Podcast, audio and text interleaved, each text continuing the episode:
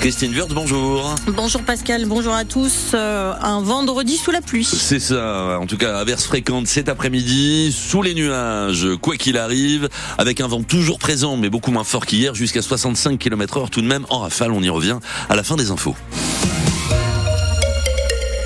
L'actualité est le premier couac, Christine, avant l'ouverture du Salon de l'agriculture à Paris. Oui, la FNSEA ne participera pas au grand débat sur l'agriculture voulu par Emmanuel Macron après que le président a invité les soulèvements de la terre avant de rétro-pédaler. Mais le mal est fait.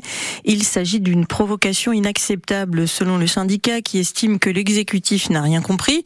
Le préfet de région et de la Seine-Maritime, lui, se rendra au salon lundi et mardi. Jean-Benoît Albertini a surtout faire pour répondre aux problèmes soulevés par les agriculteurs.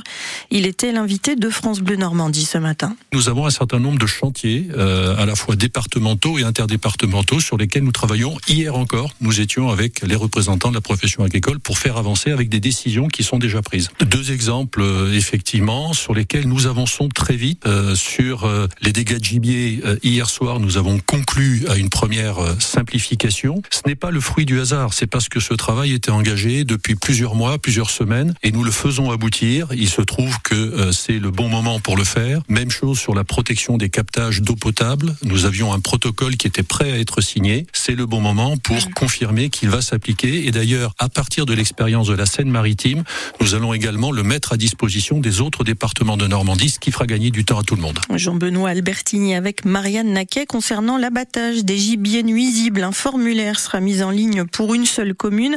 Par ailleurs, un système de compensation sera mise en œuvre pour les agriculteurs qui ne peuvent pas épandre du lisier et des produits phytosanitaires trop près des captages d'eau. 380 agents d'Enedis mobilisés pour réparer les dégâts de la tempête. La tempête Louis qui a privé plus de 11 000 foyers d'électricité en Normandie. Il restait encore 2000 foyers privés de courant en milieu de matinée dans la région, en majorité dans le département de l'Eure. Tout devrait rentrer dans l'ordre en ce milieu de journée.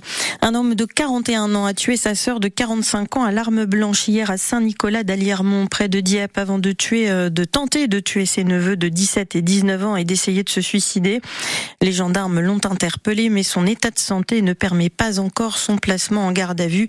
Il a été hospitalisé. Délibéré reporté au 15 avril dans l'affaire de ce commissaire de police rouennais jugé en appel, soupçonné d'avoir dévoilé à un ami des détails sur une procédure judiciaire qui le visait. Le parquet a requis un an de prison ferme à son encontre. En première instance, il avait été copé d'un an avec sursis pour violation du secret de l'enquête. Et puis les Césars à l'épreuve des récentes révélations sur euh, des violences sexuelles dans le cinéma. La 49e cérémonie qui récompense le cinéma français se tient ce soir à l'Olympia à Paris et sera diffusée en clair sur Canal+. Le 7e art bousculé par plusieurs affaires de violences sexuelles ces derniers mois. Dernièrement, c'est l'actrice Judith Godrèche qui a porté plainte contre les réalisateurs Benoît Jacot et Jacques Doyon pour des agressions sexuelles lorsqu'elle était adolescente. Sa prise de parole, tout comme sa venue, est encore incertaine, Cyril Ardo.